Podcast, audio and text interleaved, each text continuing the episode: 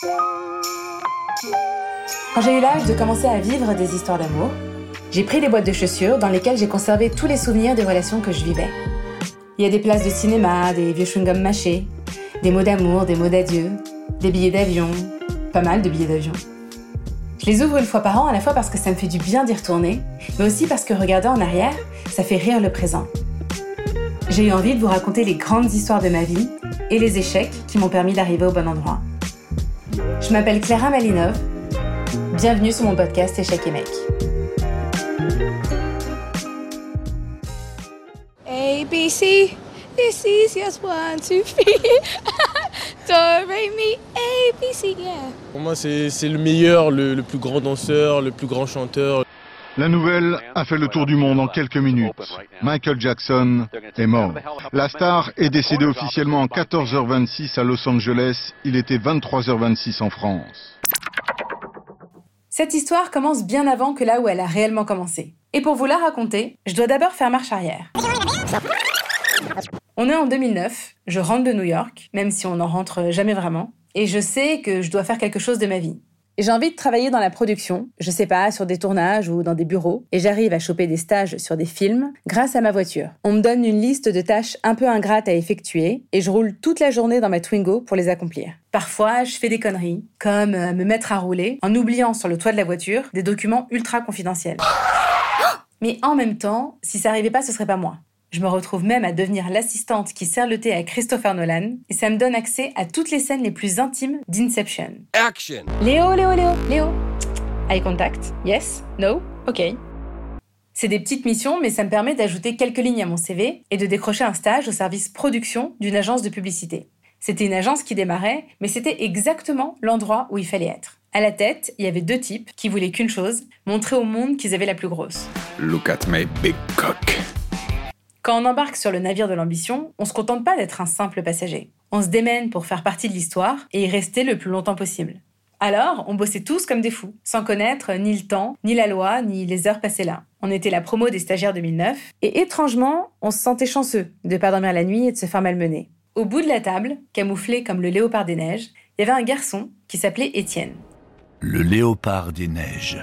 C'est une de ces créatures mystérieuses et mythiques. Un félin. Il était relativement discret et pour moi, il faisait partie du paysage, mais je le voyais pas. C'était pas encore le moment pour nous de se rencontrer. Et la vie, elle le savait. Je consacrais à peu près tout mon temps à travailler. Mais parfois, quand j'avais un peu de place, je tentais des choses. 2009 et 2010, ça a été une succession d'histoires qui prenaient pas. Il y a eu celui qui était radin, celui qui avait pas la taille qu'il faut là où il faut, Mhm. celui qui était trop de droite, celui qui était trop de gauche, celui qui était beaucoup trop jeune, et celui qui jouait à ni oui ni non en permanence. Vous avez dit oui 2009, c'est aussi une crise économique et le début d'un monde dans lequel on nous répète sans cesse que ça va être dur, qu'il va falloir mériter sa place, qu'il faut pas demander trop d'argent parce que tu comprends, en ce moment c'est difficile. Mais même quand tout s'effondre, il y a des gens qui continuent de bâtir et ces deux types aux grandes ambitions en faisaient partie. Je finis par réussir à obtenir un CDI, et comme c'est enfin le moment pour moi de prendre des vacances, je pars 10 jours à l'étranger et je rencontre quelqu'un. Et là, vous vous dites non, elle va pas remettre ça. C'est pas encore une histoire dans laquelle elle quitte la France pour tenter la vie ailleurs, dans laquelle elle lâche un CDI qu'elle a eu du mal à obtenir pour s'installer loin avec un mec avec qui elle finira pas.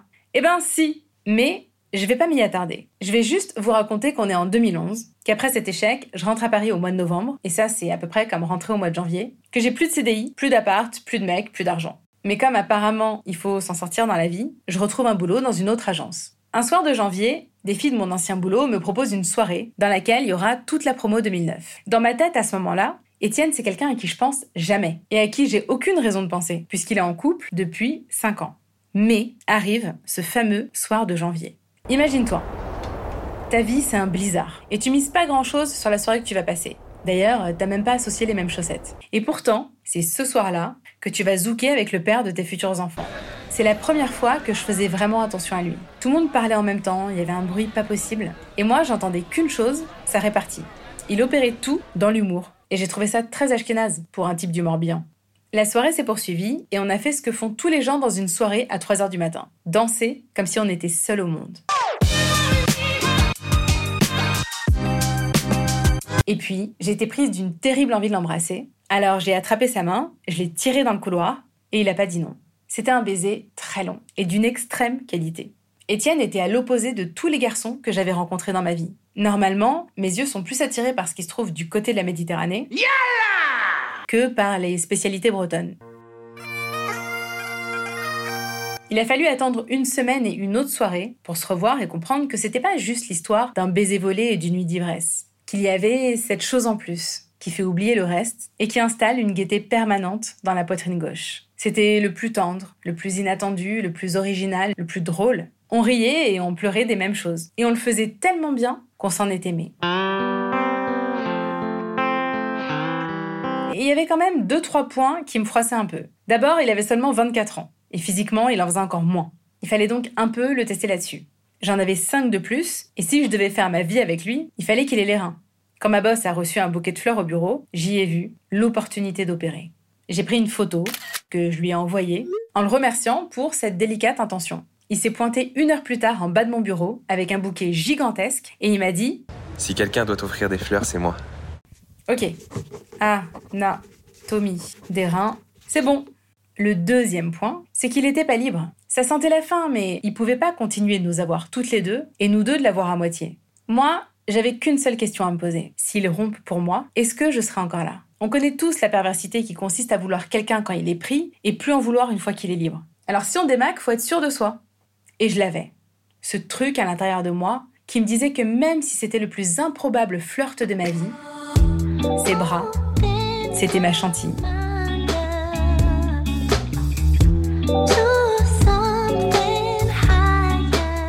Il a donc fallu lui poser un ultimatum. C'était elle ou moi. Et ce fut moi. Le jour allait enfin pouvoir faire place à la nuit, et nos nuits allaient enfin pouvoir durer jusqu'au petit matin. Après trois ans à s'aimer, il me restait encore une idée à lui souffler. J'aurais pu m'en foutre de marier, c'est vrai. Il y en a même qui disent que c'est qu'un morceau de papier. Non mais le mariage c'est quoi? Je vais te dire, c'est qu'un putain de morceau de papier, c'est tout. Mais pour la première fois, j'avais envie de passer par là. Et c'est parce que c'est pas seulement un morceau de papier que beaucoup de gens osent pas y aller. Moi, j'avais envie qu'on ose. J'avais pas envie qu'on se cache derrière le dicton des petites bites du millénaire.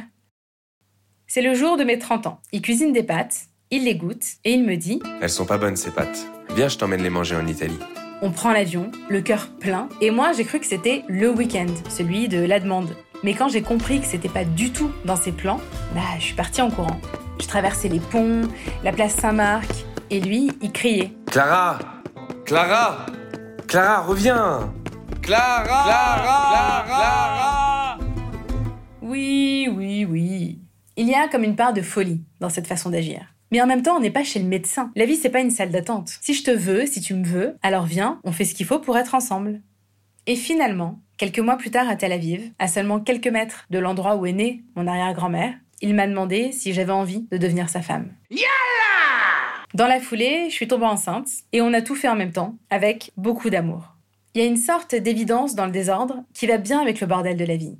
Il m'a fallu du temps pour accepter que mes choix à moi, c'était de prendre plusieurs ponts. Et je me rends compte que mon seul plan de carrière, ça a toujours été la liberté. C'est pas un choix facile parce que on est souvent incompris et qu'on fait plein de conneries. La liberté de pas rester enfermé dans un statut social ou une éducation qui consiste à regarder la vie à travers un Judas. Brisez des cœurs s'il le faut, faites-en repousser d'autres, suivez votre instinct. Qu'importe avec qui on choisit de faire sa vie ou une partie de sa vie. Ce qui compte, c'est que sur le moment, ça ait du sens. Et si le rapport est équilibré, qu'on se sent aimé, épaulé, valorisé, alors ça vaut peut-être le coup d'en faire quelque chose. Et si tout ça, finalement, ça fonctionne pas, eh ben, on recommencera. On recommencera parce qu'on en est capable. On recommencera parce que même s'il faut tout reconstruire de nouveau, une nouvelle histoire, elle a toujours le goût d'une première fois. Et la première fois, l'avenir est devant nous. Et tout est encore possible.